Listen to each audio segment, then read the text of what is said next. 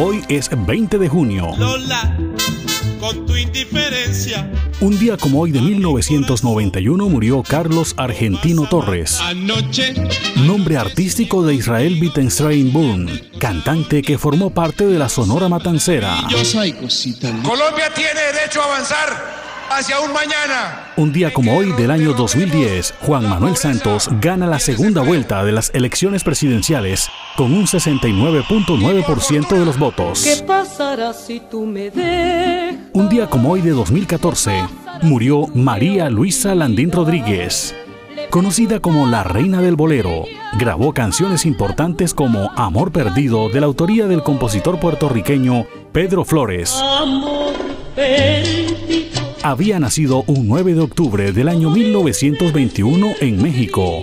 Estuvo casada con Juan Eugenio Cañavera, poeta y locutor barranquillero.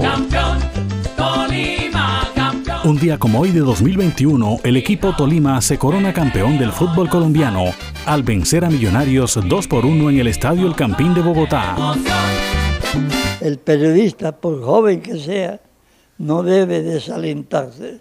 Un día como hoy del año 2022 murió Chelo de Castro C, cuyo nombre de pila era José Víctor de Castro Carroll, un periodista defensor del amateurismo, igualmente crítico del Comité Olímpico Internacional. Mantuvo su programa radial en la ciudad de Barranquilla, así como su columna en El Heraldo, todos los días hasta unos meses de su muerte. Hay que persistir en la profesión.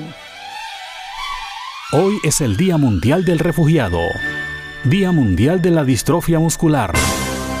Pasaron las efemérides con el apoyo documental de Antonio Cervantes Mesa. Edición Nacho Barrios. Les habló Elvis Payares Matute.